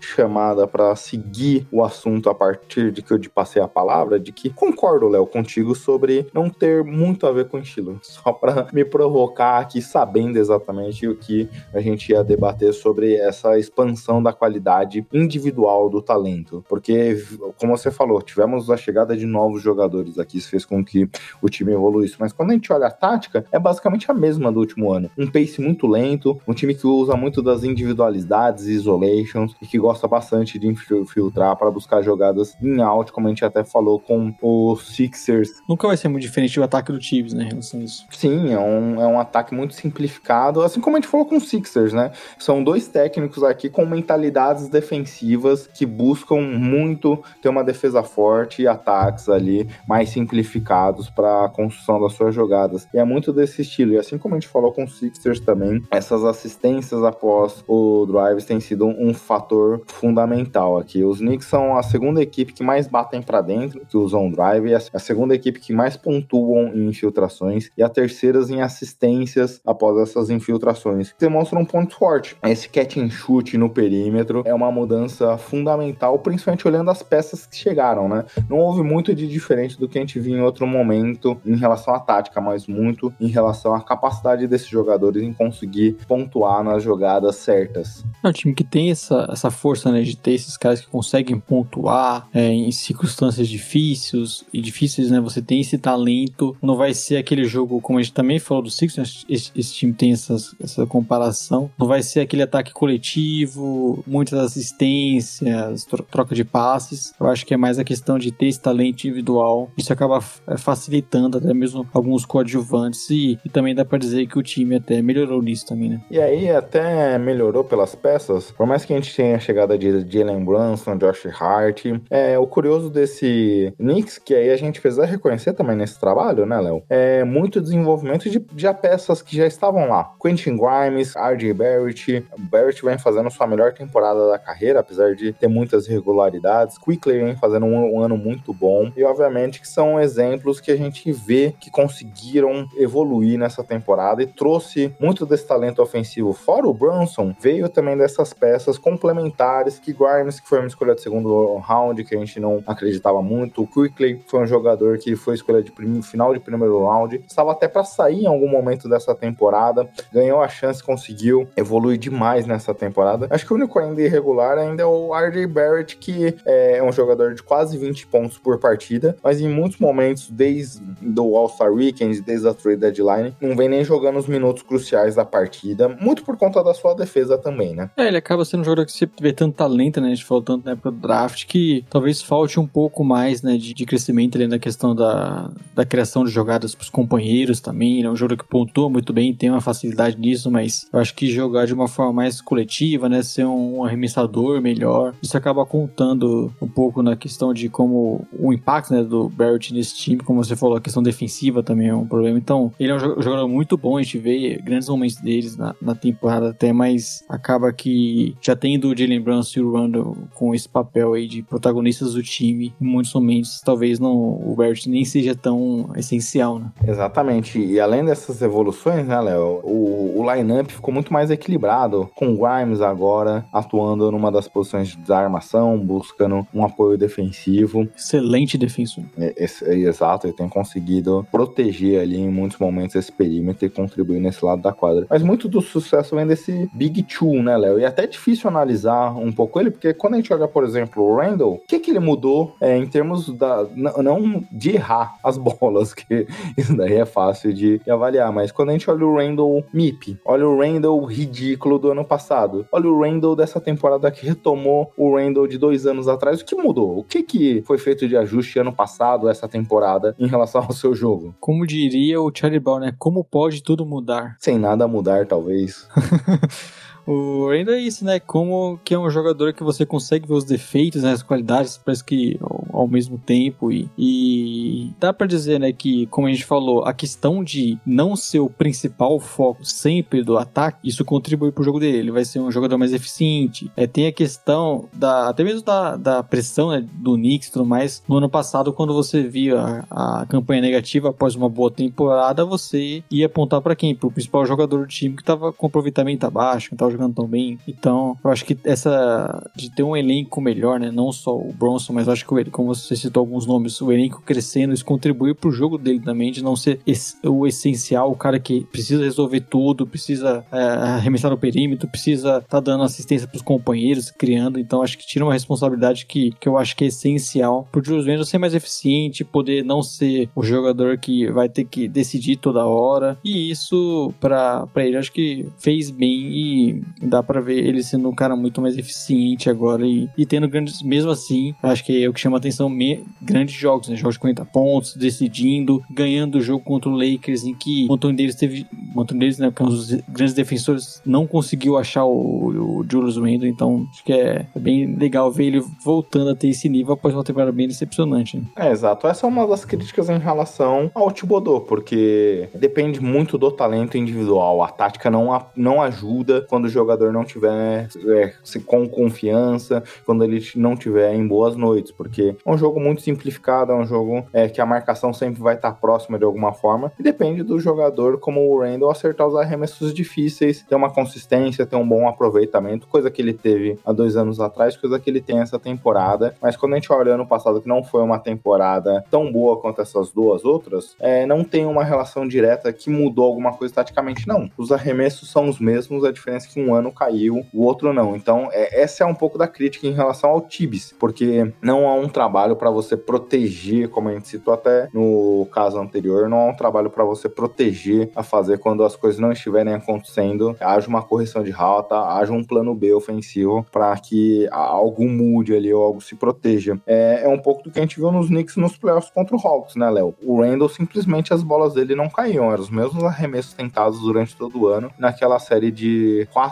jogos, as bolas não caíram, mas aí é o papel fundamental da gente ter o Jalen Brunson, agora como você comentou, que é um contraponto em relação a dividir mais a bola com ele, é um cara que tem a capacidade de jogar com ou sem a bola, tem um excelente aproveitamento de, de três, e se ano passado a gente já tinha uma impressão muito boa, uma temporada interessante do Brunson, mas jogando em muitos momentos com o Doncic ao lado, esse ano ele demonstrou tudo que a gente via em muitos momentos o potencial dele já lá. E aí é impossível não passar rapidamente sobre como o Mavericks, um ano antes do vencimento do contrato, teve a chance de pagar algo em torno de 17 milhões para renovar o contrato do Brunson e recusou, né? É, faz o, fez uma grande falta, né? E é um jogador que a gente falou, né? De como era perigoso pro Knicks fazer essa aposta, um contrato muito alto tudo mais. Um jogador que já não é tão novo assim, né? 26 anos, mas fez total sentido no que o time necessitava de ter um cara aí, um cara como ele que é, consegue jogar muito bem, acho que completar muito bem, principalmente essa característica do Julius Randle, que também é um jogador que tem a bola, consegue criar, e o Bronson é esse armador que também joga sem a bola, que arremessa bem, consegue criar espaço para isso, mas também é desafogar um pouco o Randle e, e ser esse, esse, armador que o time necessitava, que a gente sempre há muito tempo falava, né, que o Knicks estava sempre atrás de um, de um jogador para essa posição e parece que agora sim encontrou um Jalen Brunson, um cara aí pra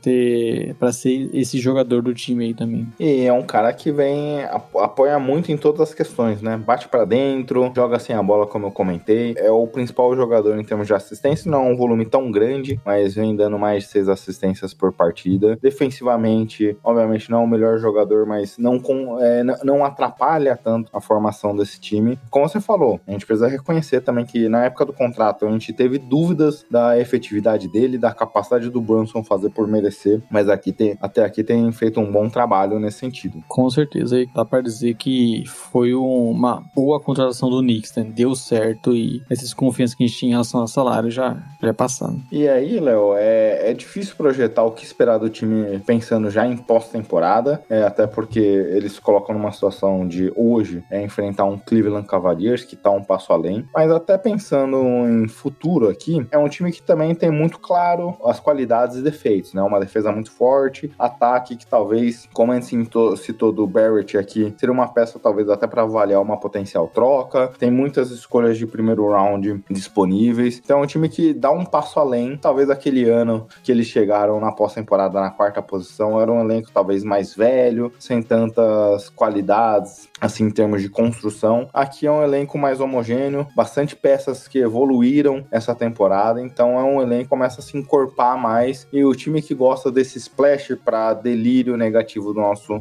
amigo aqui, Marco Túlio Baima, Leão, eu, eu não duvido nada New York Knicks fazendo uma loucura nessa pós-temporada, hein? Nessa intercada, né? É, é, um time que tem essa questão da que pode ainda evoluir bastante, tem é, bons jogadores para desenvolver, como Grimes, que vem crescendo esse ano, né? Como um defensor, pode ser um arremessador, então é um cara que é interessante. Quickly, que a gente citou, crescendo, foi até muito bem, né? Nos jogos que o Brunson não jogou, jogos de 40 pontos e tudo mais. Então, quem sabe é um cara para olhar para ter mais espaço, para você ter esse valor de troca, como você citou o Barrett também, acho que pode ser essa questão. Então, tem espaço para melhora entre esses jogadores para o próprio time, ou até mesmo em questões de troca, de melhorar esse elenco. É, ficou claro que é um time que pode ir mais longe, né? Como você citou, acho que é interessante é destacar o que, que eles esperam essa temporada. Atualmente, enfrentar o Cleveland, não dá para dizer que não seria nada absurdo o, o Knicks não ir longe por conta disso. Você tem uma conferência muito forte, por mais que seja uma grande temporada do Knicks, tá para até colocar como uma das grandes, é, uma das grandes surpresas aí desse ano. Mesmo com tudo isso, com o Jalen Brunson jogando muito bem, o Julius Randle também, você pode ser, ser, um time que novamente cai na primeira rodada, mas eu acho que essa vez pode ser um, com um gosto diferente, de que algo ali melhor está sendo construído, que você tem, é, você pode ir, ir evoluindo para os próximos anos e não dar aquele passo para trás, né? Por mais que tenha essa questão aí de o time hoje talvez o teto não seja tão alto assim, dá para ter uma expectativa um pouco maior, né? Para as próximas, próximas temporadas depois. Exato, Léo. Era mais ou menos isso que a gente tinha organizado para falar dos Knicks aqui, né? É isso, um time que legal de ver de no novamente, né? O Knicks sendo surpresa. Esperamos que não seja meio até algo que foi com o Wizards há um tempo atrás, né? Uma temporada boa, uma ruim. Esperamos aí que ele consiga manter uma depois uma sequência boa e, e só melhorando. Exato. Bem, Léo, vamos para as dicas culturais? Bora. Quer começar? Bom, minha dica cultural esse, essa semana aqui tem a ver até com conteúdo que eu já falei no grupo nosso, que é do Guilherme Beltrão, pra quem não conhece, é um jornalista que foi da. Não sei se é jornalista formado, né? Mas é um cara que estava trabalhando na TNT, participa muito de lives com o Casemiro, né? Fez até a Copa do Mundo lá e tudo mais. Ele faz lives também na Twitch e tem um canal de cortes dele na, no YouTube. E ele tava jogando algo que me fez, quem diria, me interessar por NBA 2K novamente. Que ele fez uma série no novo modo aí que, o, que a 2K fez nessa temporada, que é o Maera, né? Quando que você pode começar jogando ali na, na NBA sendo um GM, treinador e tudo mais. Você pode começar, por exemplo, na era do Michael Jordan. E aí você vai jogando, você vai tendo o draft do Jordan, o draft seguinte com todos os jogadores. Você pode ir jogando como se fosse na época, né? Fazendo trocas e tudo mais. Então, ele fez essa série no, no YouTube e confesso que me deu até a vontade de jogar 2K, algo que eu não tinha muito tempo. Então, para quem gosta desse conteúdo aí, que é mais nerd de basquete, né? Eu acho que vale a pena acompanhar. É, confesso que não tô animado para jogar 2K, viu? Tava até barato outro dia. Acabei nem realizando a compra. É, tô com outros jogos aqui como prioridades, mas também não vi a live, então não posso dizer se é, ela me animaria ou não. Ele criou o time dele, né, fez expansão e obviamente ele não ia jogando as partidas, porque senão ele ficaria cinco anos, né, pra ter uma temporada, mas ele foi simulando aí os jogos e é bem legal ver os rumos que ali, que nesse mundo paralelo NBA tomou. Exatamente o que eu fazia em alguns momentos do 2K lá no passado, Léo. É, não que nem nosso amigo Vitor Rodrigues e colocava aquele, habilitava aquele modo que, modo Deus, que você poderia forçar uma troca. Mas o que eu fazia, ah, essa temporada aqui eu vou tancar, então vou colocar o draft de 96, que é um dos melhores drafts da história, ou de 84, ou de 2002, alguma coisa nesse sentido. Mas essa temporada que eu quero ganhar, eu não quero ninguém com um draft bom, então vou colocar o de 98, que não saiu ninguém, coisas do tipo assim, mas é divertido. Mas saudade de jogar Fiquei, mas não, não tem sido um jogo que me anima muito aqui a falta de evolução desses jogos esportivos aqui. Minha dica, Léo, duas dicas. Uma não tem como não falar do fechamento do The Last of Us. Não sei se você acompanhou aí. Não acompanhei de novo. pra variar, né? Tá, fica vendo. Atrasado. Fica vendo aí gameplay de 2K e não joga e não vê o The Last of Us, mas terminou. É, eles avançaram todo o primeiro jogo. É, eu achava que no começo eles não iriam até o final, imagina imaginava que eles iriam até encontrar o irmão, alguma coisa nesse sentido. Eles avançaram bem. Obviamente, a história ali no final é bem parecida com, com o jogo, todo, toda a discussão que tem em relação ao jogo, sem dar muito spoiler, mas principalmente uma parte que eu já comentei aqui, que eu adoro de ver em seriados, é a construção do personagem, a forma como eles construíram a história da Joe, do Joel com a Ellie, eu curti bastante, eu achei muito fofo. Achei um, um último episódio rápido, 45 minutos ali, mais ou menos, de maneira geral. Achei que eles poderiam ter explorado alguns pontos a mais, mas foi bem produzido. Achei bem interessante e já tô com saudade do de assistir novamente. Aqui dá até vontade de baixar novamente The Last of Us pra, pra poder jogar agora. O que você mais gostou aí, que você já agora terminou também essa temporada? De jogar ou de assistir a série? Cara, é uma boa reflexão, porque o The Last of Us, acho que o grande, a grande questão do sucesso do jogo era em relação à história muito bem contada dentro do jogo, a forma como eles conseguiram unificar o, game, o gameplay com o, as cutscenes e tudo mais, não ser é, só um filme, você tá jogando e os dois personagens estão conversando. É, eu fiquei até sabendo esses, esses, dias que eu não sabia, que eu não tinha desbloqueado essa questão no videogame, mas que você ouvir todas as piadas que a Ellie tem para contar no jogo, você ganha lá uma medalha, daquelas medalhinhas dos jogos lá. Eu não sabia disso, porque, ou seja, então eu não ouvi todas as piadas, eu não ativei todos os diálogos com ela, mas mostra como o, o jogo se preocupou muito com essa questão das, dessas histórias. E no jogo tem algumas dificuldades que todas as grandes histórias, todas as conversas difíceis que eles têm, é sempre interrompido por umas, uma cena de ação. E aí você tá lá tendo uma conversa dura do Joel com o irmão, com o irmão dele, definindo a vida dos dois. É, os, é uma conversa pesada, e aí do nada há uma invasão no forte que eles estão e começa um ataque ali de uma gangue rival que nunca tinha invadido lá e acontece naquele momento. É, então, tipo, é uma cena ali que, por ser videogame, você precisa ter essa ação, né? A série acaba sendo mais contínua no, na proposição que acho que o próprio videogame queria ter. Então, acho que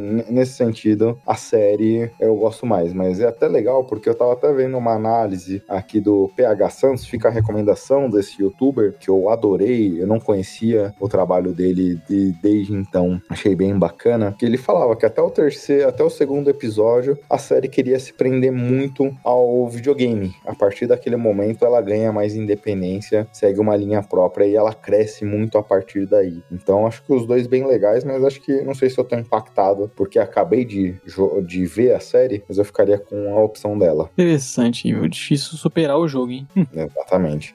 E a outra dica que eu falei que eu daria, tá de laço, Léo. É uma série que eu já elogiei aqui em outros momentos. É, ainda não assisti, porque meu plano da Apple TV tinha vencido, e aí eu estou esperando sair toda a temporada, porque eu assino, eu assisto de uma vez só, Ted Laço, mas essa série voltou, foi a melhor série que eu assisti ano passado, e tô doido para poder assistir novamente daqui a pouco. Sabe que, inclusive, o Carlos Esportes, essa semana, ele veio me perguntar se era eu que gostava de Ted Lasso. Aí eu falei, não, pô, é o Gui. Que canalha, ele falou comigo, eu achei que ele lembrava. Que ele veio me perguntar pra ele fazer o top 5 dele lá, ele veio pedir minha, minha avaliação dos episódios, pra ele poder construir com a dele lá, pra ver se iria em, pra ver se como ele construiria também a proposta dele. Mas ele não me falou que achava que era você ou eu. Olha que canalha. Eu até falei pra ele, pô, se for sério, geralmente é o Gui, viu? Porque eu não sou tão esse cara assim. E só pra fechar o assunto, Gui, do The Last of Us, sabe qual que é a música preferida do Joel? Tenho até medo de perguntar o porquê, mas por quê? Qual, aliás? Vou caçar mais de um milhão de vagalumes por aí. Putz, que merda. Se eu ouvir todas as minhas piadas, você vai ganhar um prêmio, tá, amigo?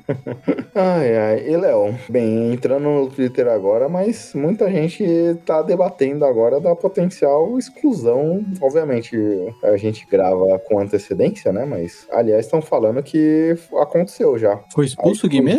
O Guimê e não sei se o Sapato também. Mas, assim, pegou desprevenido, hein? Mas você viu ontem? É, eu acordei hoje, né? E o Twitter tava daquele jeito, com o que aconteceu, né? O que, obviamente, a gente condena aqui, né? Apesar de ser uma coisa que a gente gosta de ver pra se divertir, né? Brincadeira e tudo mais. O que aconteceu ali no BBB o assédio do, do sapato, do Guimê é bem sério. Muito sério. E fica essa questão aí, né? Que eu acho que também é, é por mais que seja um jogo, entretenimento e tudo mais, algumas coisas não dá pra ignorar, né? É, infelizmente aconteceu e é como muitas das situações que acontecem, né? Sem querer botar culpa em nada, mas o homem com bebida é capaz de fazer uns absurdos desses, como fizeram o, o Guimê, que é casado, a esposa dele ficou extremamente chateada hoje. É, foi um caso bem difícil de acompanhar ali. O sapato ainda pior, levou a menina pra cama, tentou é, abusá-la. Falaram que foi um discurso pesado do Tadeu também. É, pra, se é pra sintonizar nosso ouvinte, né? A gente tá gravando aqui enquanto aconteceu isso, né? O Big Brother tá acontecendo agora, então a gente meio que não viu o que aconteceu, só soubemos agora que, pelo jeito ao vivo, né? O,